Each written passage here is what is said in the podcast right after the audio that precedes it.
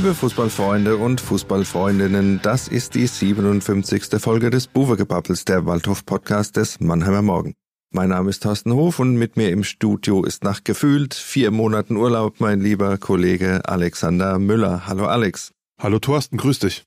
Hallo Alex, du hast ja immerhin die Sonne aus Afrika anscheinend mitgebracht, aber ich muss dennoch mit einer Rüge beginnen, denn äh, du hast meine schöne Siegeserie beendet. Ich habe ja über den Winter hier mit drei Siegen im neuen Fußballjahr begonnen, habe mir bei Tests gegen so äh, brisante Gegner wie Hoffenheim 2 und den SVG Freiberg Frostbeulen geholt im Alzenwegstadion und dann kommst du hierher kommst mit dem 1-1 gegen Ferl am Montagabend um die Ecke. Was hast du denn zu deiner Verteidigung zu sagen? Ja, ich weiß nicht, ob ich mich verteidigen muss, aber du weißt ja, dass in der dritten Liga ist jedes Spiel schwer. Wir fangen mal mit den Floskeln direkt am Anfang an. SC Verl wird aber weithin unterschätzt. Ich meine, die haben, glaube ich, in Elversberg gewonnen, die haben gegen Saarbrücken gewonnen, die haben gegen diese Top-Teams alle ziemlich gut ausgesehen. Und man hat auch am Montagabend gemerkt, das ist eine sehr robuste Truppe, gegen die man schwer gewinnen kann. Das hat auch der SV Waldhof dann erleben müssen. Allerdings, ich habe es ja im Fernsehen gesehen, wir haben ja ein Duo gebildet, du warst im Stadion, hast geschrieben, ich habe das Ganze dann in der Redaktion verarbeitet, habe es am Fernsehen. Da habe ich dann mal gefroren, ne? Du hast eine Decke dabei gehabt, habe ich mir sagen lassen. Ich habe eine Decke dabei gehabt. Ich habe mir das bei den Kollegen von Sky abgeguckt, ja, die haben ja immer so eine schöne Sky-Decke, da habe ich mir auch so eine rote Decke mitgenommen. Ja, die Kollegen auf der Pressetribüne haben ganz neidisch geguckt, ja. War es warm? Ja gut, es ist dann bis zur Mitte zweiter Halbzeit hält man es aus, aber dann zieht die Kälte dann schon irgendwie äh, rein bei einem. Also das, das kann man nicht verhindern. Auch mit zwei Paar Socken und Decke und, und langer Unterhose. Okay, wir wollen aber nicht weiter die Form deiner Verweichlichung hier thematisieren, sondern aufs Spiel nochmal gucken. Was mir ein bisschen aufgefallen ist, als ich es im Fernsehen gesehen habe, der Start in die Partie, der war ein bisschen verhalten. Mir hat so ein bisschen das Pressing gefehlt, mir hat so ein bisschen die Orientierung zeitweise gefehlt. Da waren Dinge, da waren Missverständnisse, da, da wusste nicht, wer wen anlaufen sollte. Also da haben sie sich alles mal angeguckt. Dann war es bei Standardsituationen, war man sich auch nicht so einig, wer den Ball jetzt reinbringt. Und da war irgendwie, waren die Jungs nicht so ganz auf der Höhe, war so mein Eindruck. Sie wussten auch nicht so recht, wie sie das angehen sollten. Das hat Fern natürlich in die Karten gespielt, weil wenn man die spielen lässt und wenn man ihnen die Freiräume gibt, dann passiert sowas, wie es dann halt auch passiert, das 0 zu 1. Und das hat mich dann schon ein bisschen gewundert. Ihr habt ja nach dem Spiel jetzt dann auch mit dem Trainer nochmal gesprochen. Habt ihr das nochmal thematisiert, was in den ja, ersten ja. 20 Minuten so ein bisschen schief gegangen ist? Ja, ich meine, taktisch hat Fair das ganz überragend gemacht. Oder? Die, die Waldhörer waren davon auch ein bisschen überrascht. Neidhardt hat nach dem Spiel dann äh, zu uns gesagt, ja, die Jungs, die hatten ein bisschen Fragezeichen im Kopf. Und so wirkte das auch auf dem Platz. Sie wussten nicht so genau, was sie machen sollten. Und er hat dann auch gesagt, er hätte gern schon versucht, das ein bisschen umzustellen während der ersten Halbzeit, aber das Stadion wäre einfach zu laut gewesen, um so taktische Änderungen dann äh, umzusetzen und auch an die Spieler zu bringen. Und deshalb hat es bis zur Pause gedauert, bis er dann die taktischen Änderungen durchziehen konnte. Und in der zweiten Halbzeit war es ja dann noch besser. Dann hat der Ferl auch ganz große Probleme gehabt. Also zumindest die ersten 20 Minuten in der zweiten Halbzeit. Aber was war der Punkt? Was hat Ferl so Überraschendes gemacht? Sie haben erstmal das Pressing des SV Waldhof gut ausgehebelt, haben selber gut gepresst, ja, und das hat dann dazu geführt, dass der Spielaufbau völlig da niederlag erstmal. Ne? Das war der eigentliche Punkt. Und ja, man hat ja gesehen, wenn man Ferl angegangen ist, dann sind ja Fehler entstanden. Auch die erste Chance für den Waldhof ist ja aus so einem Fehler entstanden. Da habe ich dann, das, das habe ich irgendwie vermisst. Also ich weiß nicht, ob es nicht der Auftrag war, vorne so weit drauf zu gehen, um die gleich unter, unter Druck zu setzen, oder ob man halt irgendwie diese Fragezeichen, die du angesprochen hast, ob die. Es war halt eine, eine ungünstige Grundkonstellation. Sie haben erstmal einen Gegner, der auf einmal anders gespielt hat, als es erwartet haben. Dann gerätst du in Rückstand und dann wird es gegen die natürlich schwer. Und äh, man hat es dann halt gemerkt. Und das 1-1 kurz vor der Pause, 43. Martinovic, super vorbereitet von Martin Winkler. Neidert hat gesagt, 80 Prozent des Tores gehen auf sein Konto. Das gab dann den entscheidenden Rückenwind plus die taktische Umstellung. Aber man hat es dann auch versäumt, in so einer Phase Anfang zweiter Halbzeit, wo man Fair im Griff hatte, da dann das 2 zu 1 zu machen. Und dann hat sich Fair wiederum neu sortiert. Das war, das ging immer so hin und her. So nach einer Stunde hat sich Fair wieder neu sortiert. Mit den Einwechslungen auch? Zum Beispiel, Offensive genau. Einwechslungen vor allem. Ja.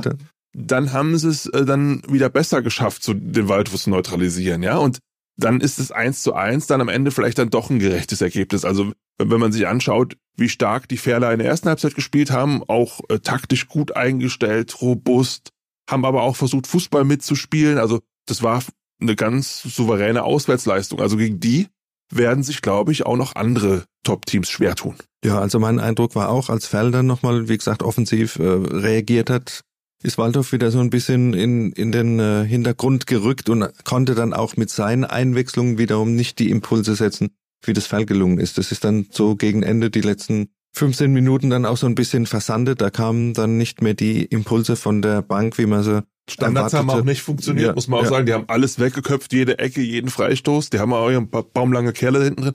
Und dann muss man dann halt am Ende vielleicht sagen, hat Neidhardt auch gesagt, komm, jetzt geht's mal 1-1 aus. Leben wir mit. Drei Siege vorher ist schon okay. Wenn man kritisch sein wollte, könnte man sagen, aus der Dominanz äh, nach dem Seitenwechsel hätte man ein bisschen vielleicht mehr Hätte machen man können. mehr Die Chancen waren ja da. hat eine große Chance gehabt, Riedel hat eine Chance gehabt. Also, ja, Aber im Endeffekt, so wie du es gesagt hast, kannst du jetzt auch nicht jedes Spiel gewinnen. Das geht ja nicht äh, nahtlos so weiter. Und der Punkt ist ja, was machen wir jetzt mit dem einen Zähler? Ja, das, wie gesagt, das ist erstmal, wenn du, wenn du vorher dreimal gewonnen hast, kannst du auch zu Hause mal unentschieden spielen. Das ist jetzt kein Beinbruch, ja.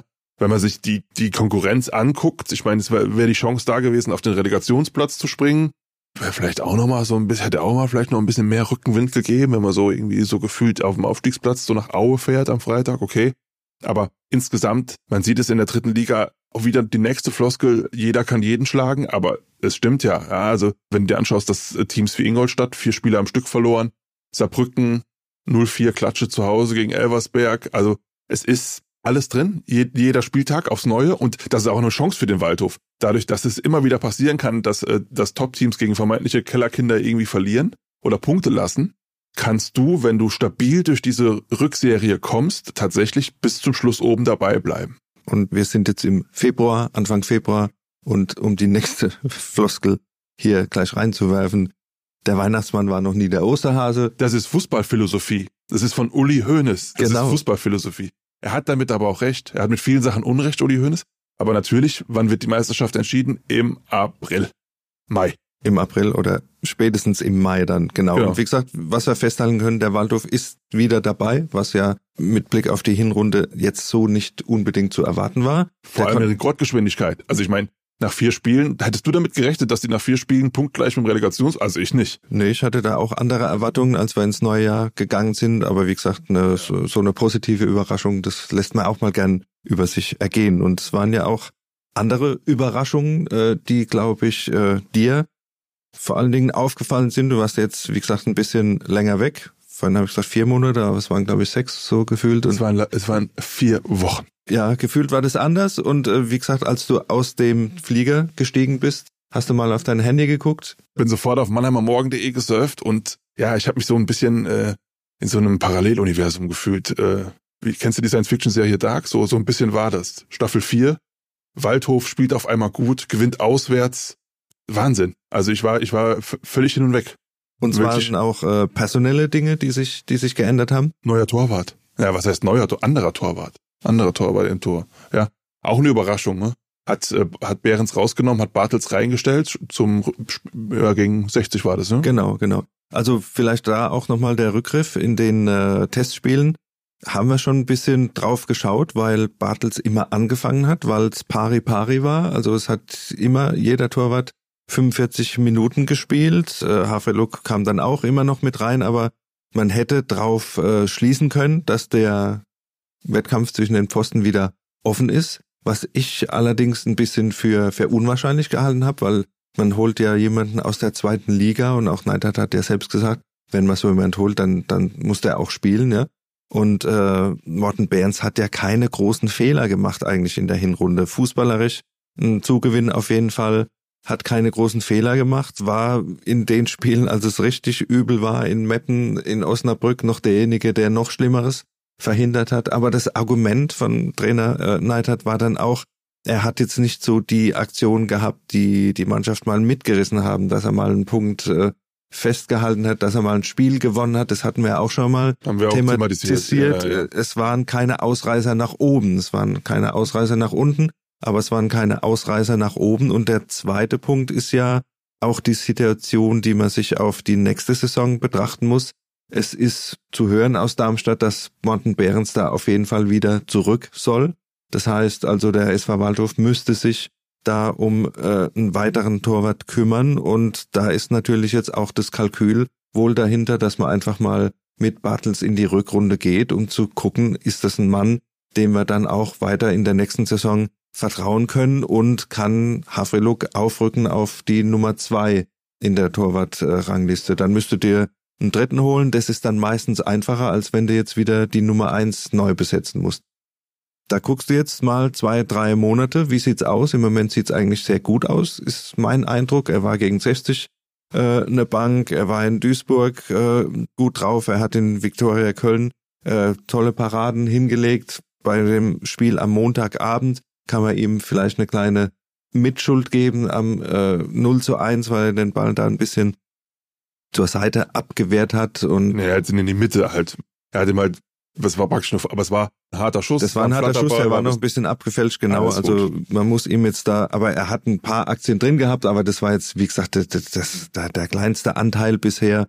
Und wenn man da jetzt in der Rückrunde sieht, man kann mit ihm in die neue Saison gehen, als Nummer eins hast du da schon mal eine Sorge weniger. Wie gesagt, vor dem Hintergrund, dass, dass Behrens auf jeden Fall nach Darmstadt zurückgeht. Also das ist so das Ganze, was damit ein bisschen zusammenhängt. Ist also man eigentlich man kann es persönlich, kann man es Bartels ja auch gönnen. Man, man erinnert sich daran, äh, unter, unter Glöckner war er auf Augenhöhe mit Königsmann, dann auf einmal war Königsmann Nummer eins, dann ist er ist er aus dem Tor rausgenommen worden.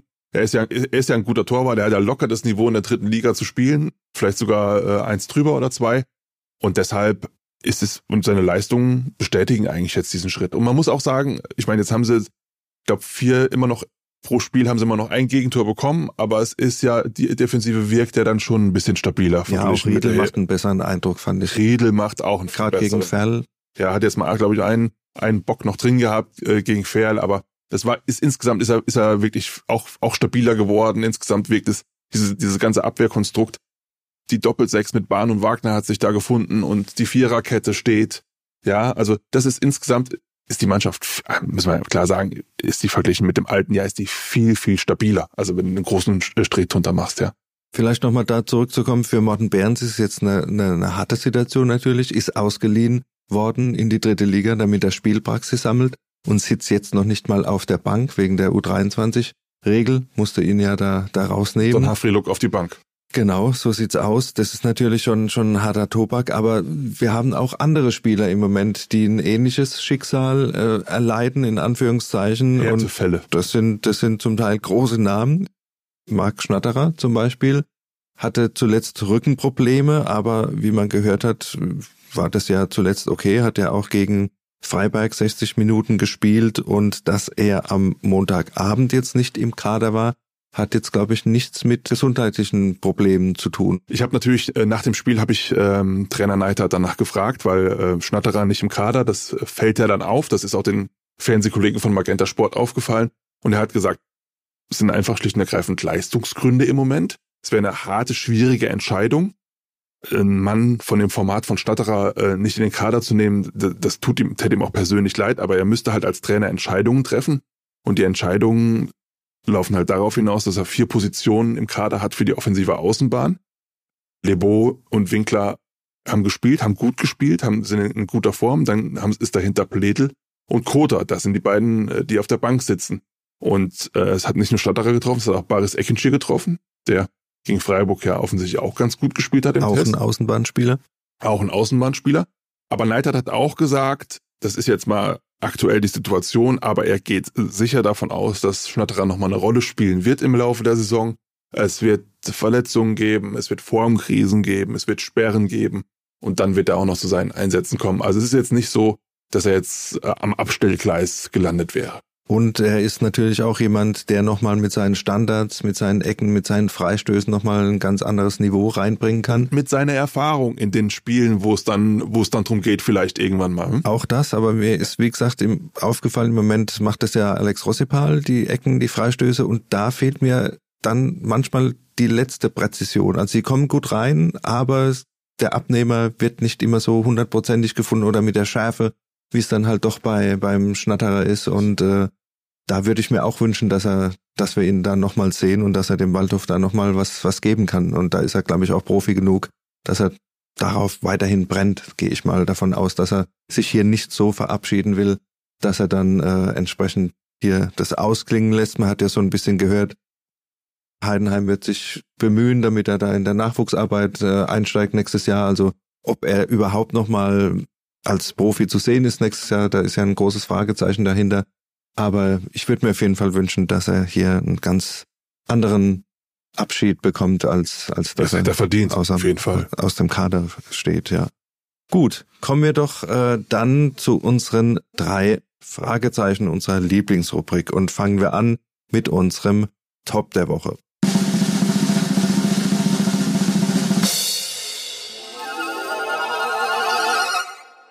Top der Woche für mich der Start ins neue Fußballjahr. Vier Spiele, drei Siege, ein Unentschieden, also zehn Punkte aus vier Spielen. Und äh, es ist ja nicht nur die Punkteausbeute, die den Waldhof jetzt wieder ein bisschen nach oben gespült hat, dass er jetzt tatsächlich Kontakt zu dem Relegationsplatz hat, punktgleich mit Saarbrücken. Freiburg ist ja noch ein bisschen vorne dran, die dürfen ja aber aus bekannten Gründen nicht einsteigen ins Aufstiegs- und Relegationsrennen, sondern faktisch steht der Waldhof mit Saarbrücken im Moment auf dem Relegationsplatz. Das hätte man ja im, im alten Jahren nicht geglaubt eigentlich. Und auch so wie die Vorbereitung gelaufen ist, mit den Niederlagen bei den Testspielen, mit den äh, Bedingungen, die die Witterung dann mit sich gebracht hat. Das lief ja alles ein bisschen unrund und auf einmal kommen die da aus der Winterpause raus, gewinnen gegen 60 so ein Schlüsselspiel, dann äh, die zwei Auswärtsspiele in Folge gewonnen, was ja völlig traumhaft war. Ja, also hätte man sich ja im letzten Jahr überhaupt nicht denken können, dass sowas überhaupt passiert. Ich denke, es hat sich auch so ein bisschen die, die Stimmung gedreht. Oder wie hast du das am Montagabend im, im Stadion wahrgenommen? Auch ein 1-1, wo dann die, der ein oder andere vielleicht dann sagen wird, oh, zu wenig, aber die Stimmung war doch eigentlich für ein Montagabendspiel. Auch der Besuch war, war ordentlich für ein Montagabendspiel. Ich glaube, der Waldorf hat da jetzt schon wieder ein bisschen äh, Sympathie mitgenommen. Ja, man merkt es ja vor allem, wenn man mal länger weg ist. Also das gleiche Spiel stelle ich mir vor, sagen wir mal im Oktober letzten Jahres. Da wäre das, da hätte ich mal ein paar Pfiffe mir vorstellen können. Und jetzt ist es so, das war eher aufmunternd. Erst erstmal war die, war die Stimmung während dem Spiel natürlich sowieso ähm, sehr gut. Und ähm, aber auch nach dem Spiel ging es dann sofort, kommt Leute, es kann mal passieren, so ein Unentschieden war klar, dass wir jetzt nicht, nicht jedes Spiel gewinnen können und Auswärtssieg, jetzt fahren wir nach Aue und holen uns da die drei Punkte das ist natürlich ein, das ist natürlich Gold wert. Also ich meine, die Stimmungsproblematik haben wir auch oft thematisiert in der Hinrunde, ja, dass die Leute unzufrieden waren, so eine latente, ach so, so ein Mist, jetzt haben sie schon wieder auswärts verloren und das Spielen nicht gescheit. Und das hat sich alles gewandelt, ja, und innerhalb von wenigen Wochen. Und das, das ist natürlich, das kann die Mannschaft natürlich jetzt auch tragen. Also ich, ich glaube, dass sie jetzt realistische Chancen haben, bis ganz zum Schluss oben dabei zu sein. Also das ist meine Aussage, die ich vor die ich vor Weihnachten nicht getroffen hätte, so ohne weiteres. Okay, gießen wir aber trotzdem ein bisschen Wasser in den berühmten Wein, um bei den Floskeln zu bleiben. Wir kommen zu unserem Flop der Woche. Ja, für mich ist auch die Erkenntnis vom Montagabend, dass der zweite Anzug immer noch nicht so richtig sitzt. Das hat man auch bei den Testspielen gesehen die ich ja über mich ergehen lassen musste gegen Hoffenheim 2, 1 zu 4, gegen Freiberg. Da wurde zwar 3 zu 0 gewonnen, aber du hast gesehen, dass da die Spieler, die eigentlich den Anspruch haben, auch zu spielen in der dritten Liga, immer noch ein bisschen hinten dran sind. Du hast Spieler, denen weiterhin das Pech am Fuß klebt, wie zum Beispiel ein Berghand Tass, der wirklich äh, so ein bisschen die tragische Figur dieser Saison ist in Köln eingewechselt, muss eigentlich zwei Tore machen, wird äh, geblockt, äh, wird der Ball von der Linie geschlagen. Also was, was der Junge mit sich trägt diese Saison, das ist fast schon tragisch. Und du hast auch am Montagabend gesehen, dass die Einwechslung, Tass war ja dabei, Keita war dabei, dass die dann nicht mehr so gezündet haben, wie das zum Beispiel bei, bei Fell der Fall war. Und dass das Spiel dann so ein bisschen abgeflacht ist. Es war weiterhin Bemühen da, aber es war nicht, es war kein Zugewinn oder das Niveau wurde auch nicht gehalten, sondern es ist tatsächlich dann auch ein bisschen abgefallen. Und es ist der Punkt, der im Moment vielleicht noch ein bisschen Sorge macht. Du hast gute Leute auf der Bank, aber die bringen die PS irgendwie nicht auf den Rasen, ist so mein Eindruck, den ich jetzt aus der, aus den Tests mitgenommen habe, aus den Einwechslungen in Köln, in Duisburg mitgenommen habe und äh, jetzt auch am Montagabend gegen Ferl. Oder wie hast du die die Einwechslung da gesehen. Es stimmt, dass ähm, So die ganz, die ganz große Druckphase ist dann abgeebbt mit diesen Einwechslungen. Das muss man schon sagen. Es war auch, äh, es war auch ein bisschen weniger Bewegung so in der Offensive. Es, es hat sich dann schon alles so ein bisschen auf die Standardsituation, auf Eckbälle konzentriert. Aus dem Spiel raus ging dann nicht mehr besonders viel.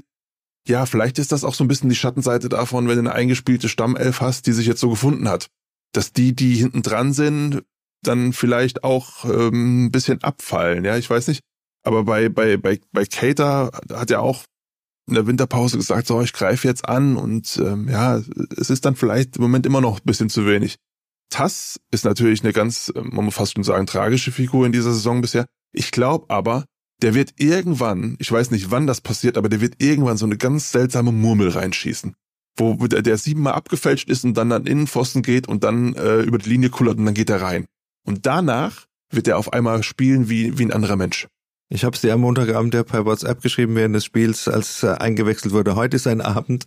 Hat sich leider nicht erfüllt, aber du hast angesprochen, vielleicht erleben wir ja tatsächlich diese Situation und dann wäre sicher ein Kandidat für unsere dritte Rubrik des Kuriosum der Woche. Ja, Thorsten, ähm, der Boulevard würde schreiben. Trainer beben in Liga 3. Ich habe es ja auch schon geschrieben. Es gab fünf Trainerwechsel innerhalb von wenigen Tagen. Also alles dabei. Aufstiegskandidat, Abstiegskandidat, Mittelfeldteam, alles dabei gewesen. Ne? Ja, ist wirklich verrückt. ist jetzt eine Woche her. Das war der vergangene Dienstag. Gerade der Test gegen äh, Freiberg. Da hat es an einem Tag drei Trainer erwischt. Rüdiger Rehm in Ingolstadt, dann äh, Kölner bei 1860. Kölner bei 1860 nach dem äh, nach der Heimniederlage gegen Dresden und dann noch den Kollegen Meier in Halle. Und äh, dann ging es jetzt äh, munter weiter in Zwickau. Joe Enochs. Legende, Drittliga-Legende. Drittliga-Legende und den Sportgeschäftsführer äh, gleich mitgeschasst. Und dann noch bei Dortmund 2, also fünf Trainer innerhalb, haben sie da entlassen. Ja. innerhalb von, von gut einer Woche. Das ist schon, schon extrem. Und da muss man natürlich äh, nochmal dezidiert draufschauen. Klar, bei Ingolstadt und äh, 60, die sehen jetzt ihre Fälle davon schwimmen. Das ist jetzt so die letzte Patrone irgendwie, um dann nochmal einen Turnaround zu schaffen.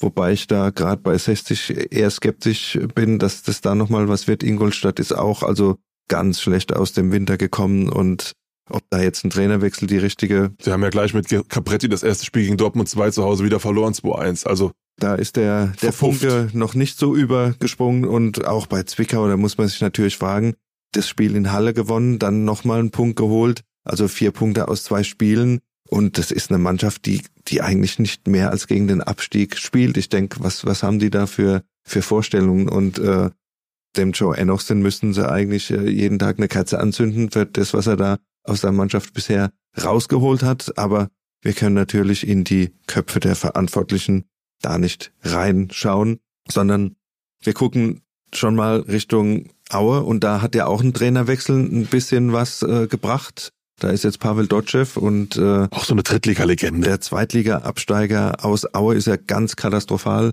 gestartet in die Saison, lange auf dem letzten Platz und hat sich jetzt aber so langsam hochgearbeitet, hat sich stabilisiert und das wird, glaube ich, eine ganz harte Nuss für den Waldhof am Freitagabend da im Erzgebirge. Es soll auch Schnee geben, wird Wetterumschwung, also das wird nicht nur unangenehm, was die Aufgabe betrifft, sondern wahrscheinlich auch, was die Äußerungen bedingen.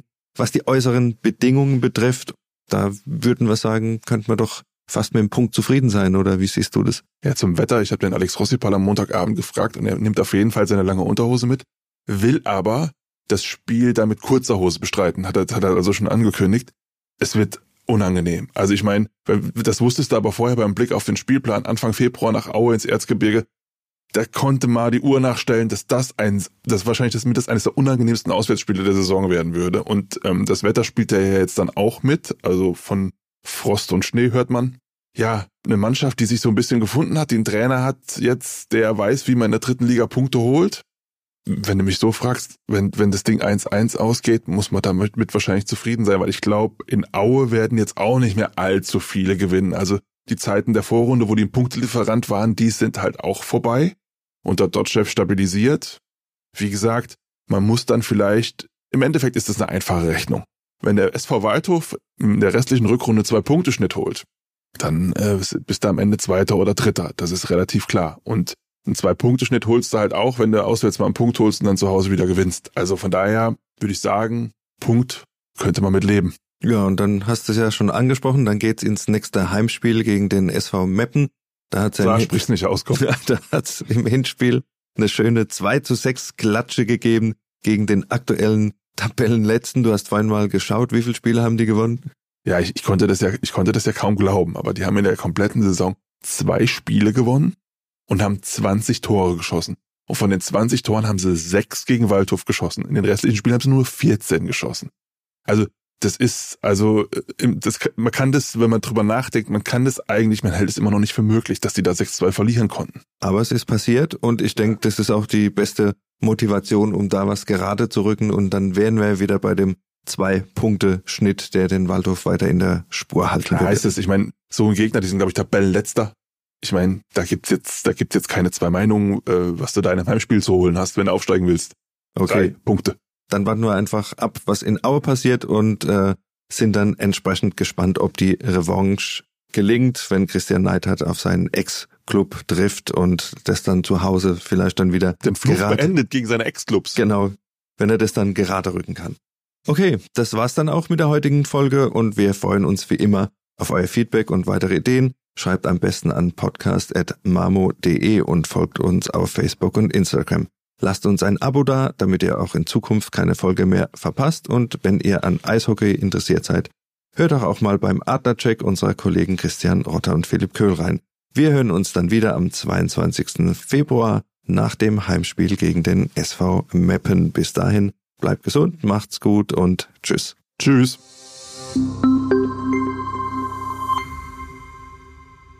Ein Podcast des Mannheimer Morgen.